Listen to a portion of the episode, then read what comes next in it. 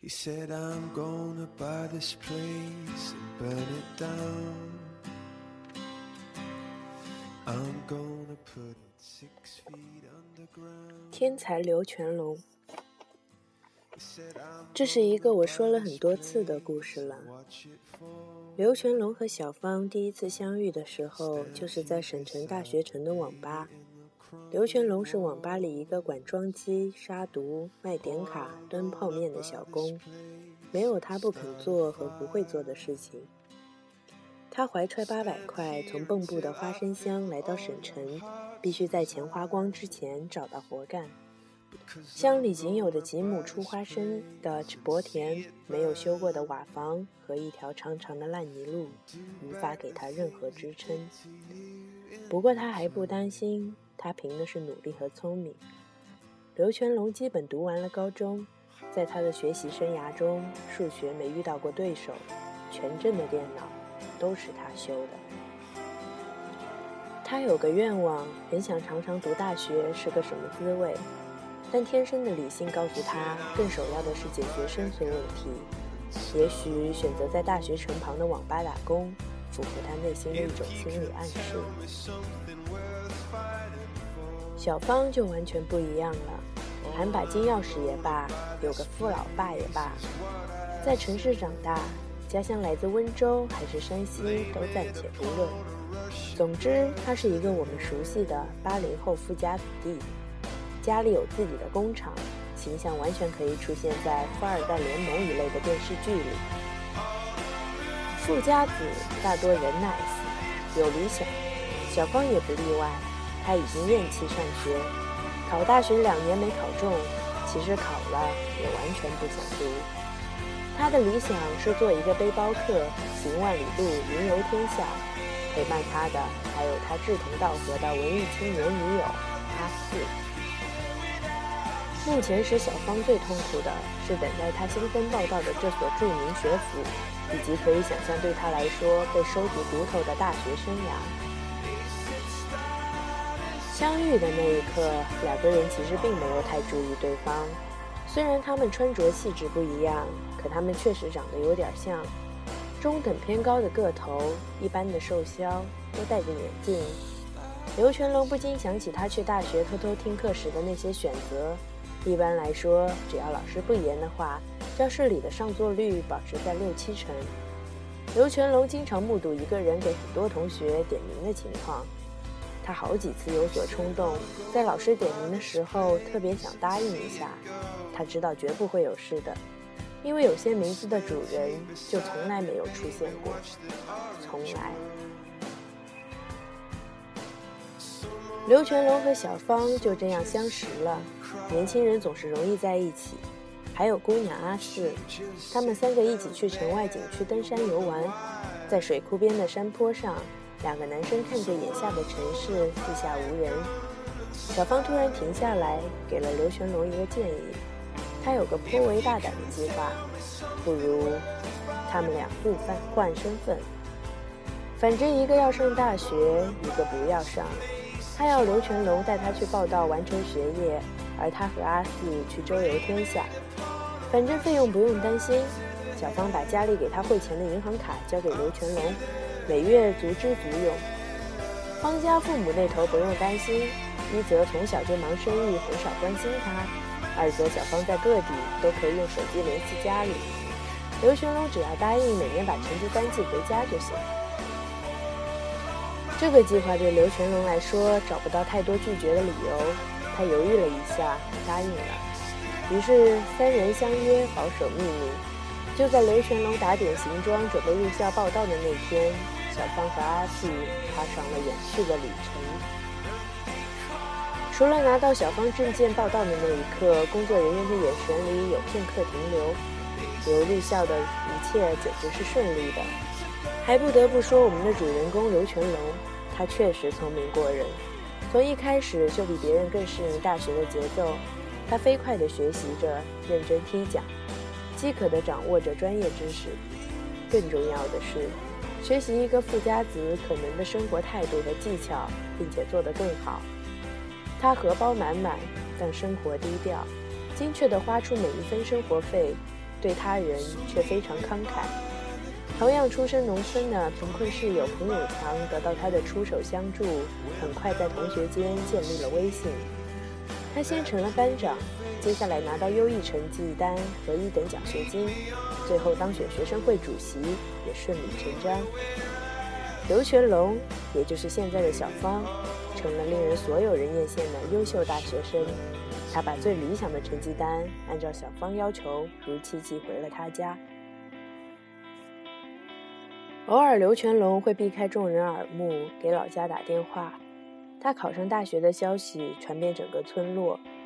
刘的父亲早就不在了，没人知道刘是怎么解决读书费用的。刘全龙在大学里出人头地的消息，给了他母亲最大的安慰。尽管刘全龙依靠自己的冷静和聪明，使自己的大学生活一帆风顺，有一次遭遇还是把刘全龙吓得不行。有一天，他和彭永强在宿舍闲聊，突然一对中年夫妇来找他，说是方家的朋友，从小看他长大。刘全龙避无可避，被堵在房里。他想，这下完了，彻底暴露。可一开门，才发现这对中年男女其实只在小芳小时候见过他。这次拜访的结果是，刘全龙多了一辆崭新的车，在校园里小心翼翼地开了起来。那是感谢小芳父母在生意上帮了别人大忙的礼物。很快，我们的刘全龙恋爱了。李小萌也是学校里的佼佼者，是阳光下闪烁发光的那种美妙女孩。看不上追求她的一大票男生，他们是网球课上认识的。当然，恋爱开始时，刘全龙并不知道她还是省城某市委领导的女儿。他的初恋像哈利波特一样甘甜清爽，而在交往中，刘全龙偶尔提及一些对村野生活的向往，他发现李小萌对那些是那样的陌生和无感。刘全龙常开着车，带着女友彭永强和同学们进山里去玩、野营、篝火，享受大学的时光。他们在水库附近找到一个隐秘的小湖，想下水游泳前被当地人阻止，说太危险，水温太低，常有人在此抽筋溺水。有同学开玩笑说，这里可以拍一个好莱坞经典的谋杀案，就像一部老电影。我知道你去年夏天干了什么。小芳此去一直潇洒，少有音信。走之前连 QQ 都交给刘全龙使用。刘全龙用着小芳的 QQ，不断熟悉她的过去和生活和朋友圈。有人问他在学校玩得如何，泡了多少妞，那人是小芳的发小，也是个富二代。刘全龙不敢多答，草草敷衍几句就下线了。他有时意识到自己并不是小芳，终归是一个农村来的穷小子。某天晚上宿舍夜话，冯永强跟他聊下一天田野上空的星星，刘全龙简直要流下泪来。又一个学期过去了，刘全龙的学业完成的更为出色。李小萌的家长对刘全龙和他家的背景很感兴趣，挺满意女儿找了这样一个男友。做领导的小萌父亲特意安排时间。他母亲也是难得下厨做饭，请刘全龙来家里吃。刘全龙顶住压力，落落大方，打对自如。李父高兴地暗示，如果刘全龙毕业后能和女儿结婚，会帮刘安排很好的公务员工作。李母则打趣说，人家刘全龙才不稀罕，将来自然是要继承家里的产业的。终于临毕业了，北京的一家 IT 公司到学校里来预定人才，向他发出了邀请。一些同学也跟他聊毕业出国读研的计划，前途在他面前似乎爽朗地拉开序幕。而刘全龙发现自己越来越难睡着，他惊恐自己的好日子何时会到头，梦里经常如失去法力的绿巨人从天空高高坠落。就在这时。好友彭永强因为一个消息崩溃了，他家传来消息，老爹得了重病，需要三十万两养费，家里根本没钱，只好让老爹在家里等死。刘全龙二话没说，准备把车卖了，凑十几万交给彭，可钱还是不够。刘全龙有点犹豫，要不要再从小芳的卡里透支十几万给同父治病？倘若小芳此刻出现，他希望很好的向他请求解释。该死的小芳真的出现了，电话响了起来，他突然回到了大学城，约刘全龙见面。就在刘全龙需要跟他讲讲这些年的时刻，就在刘全龙还有一年可如愿毕业的时刻，就在刘全龙与李小萌感情最好最真的时刻，小芳一个人回来了，早就跟阿苏分了手，皮肤晒得黑了，瘦了，学会了抽烟，心情还是那样永远不错。前往山里的路上，他说刘全龙干得不错，每张出色的成绩单都让他父母心怀大畅。刘全龙开着车，沉默地上看着山路，什么话也说不出来。小芳一路轻松地对刘全龙说：“她觉得到了可以结束交换的时候了。通过那些说走就走的旅行，她想通了，也走够了。行万里路不如读万卷书，还是读几年书比较好。到时候让父母跟学校沟通一下，大不了从头读起。”小芳还安慰刘全龙，卡里剩余的钱都给他作为补偿，车也可以开走。他觉得刘全龙也着实够本，实在学了三年，还交了漂亮的女朋友。刘全龙没有说什么，只默默把车开到水库的湖边。他知道，关于再透支十几万给彭永强救急的事，也不用再开口了。女友李小萌电话此刻打来，他没有接。时近黄昏，夕阳洒在水面上，波光粼粼。他们俩划起岸边的小船，向湖中央驶去。小芳操着桨，笑谈着自己旅途上的见闻。水库边一个人都没有，蝉鸣在山谷里回荡。到了湖心，小芳觉得天气炎热，脱了衣服，扑通下了水，还招呼刘全龙也下水。刘嘴动了一下，想阻拦。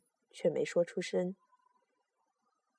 船晃晃悠悠，船头木板上是小芳脱下的衣服和墨镜，反射着阳光，还有一包烟，也颤巍巍，晃悠悠。